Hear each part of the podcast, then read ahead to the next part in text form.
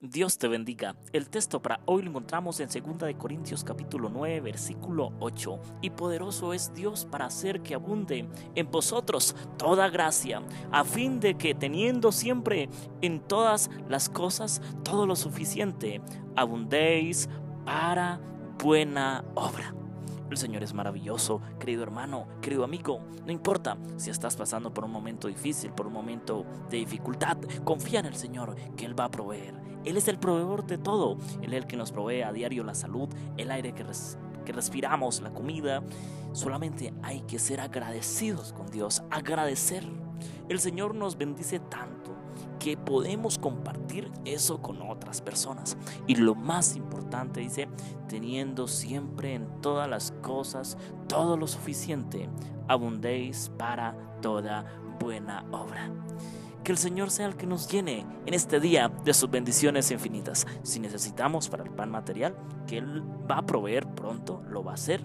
Si necesitamos tal vez para alguna cualquier otra inquietud que necesitamos, tal vez requerimos algún dinero para algo, confía en el Señor. Dios va a proveer. El Señor tiene mil maneras y muchas más de cómo nos sorprende a nosotros como sus hijos. Y solamente debemos vivir por fe. También nosotros podemos colocar nuestra parte. Porque el Señor siempre nos ha dado los recursos al alcance de nosotros. Pero debemos siempre entender y comprender que el Señor nos da su gracia, que el Señor nos da su perdón, que el Señor nos recibe siempre con sus brazos abiertos, que Dios es grande y maravilloso, que nos ama con un amor eterno, que ha colocado a nosotros en este mundo simplemente con un propósito maravilloso. Ahora, que cuando entró el pecado, eh, debemos entender y comprender que Dios nos tiene para prepararnos, para hacernos un nuevo cielo, una nueva tierra, donde vamos a poder gozar con Él por toda una eternidad. Que abunde en vosotros toda gracia.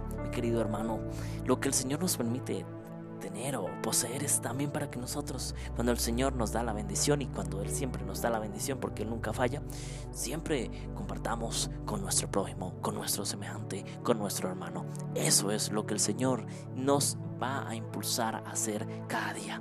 Porque de eso se trata el amor de Dios, de compartir, de servir, pero lo más importante, de prepararnos para un encuentro con Cristo Jesús teniendo siempre en todas las cosas todo lo suficiente, en todas las cosas, en todos los aspectos de nuestra vida, en todos los aspectos de nuestra vida espiritual, nuestra vida física.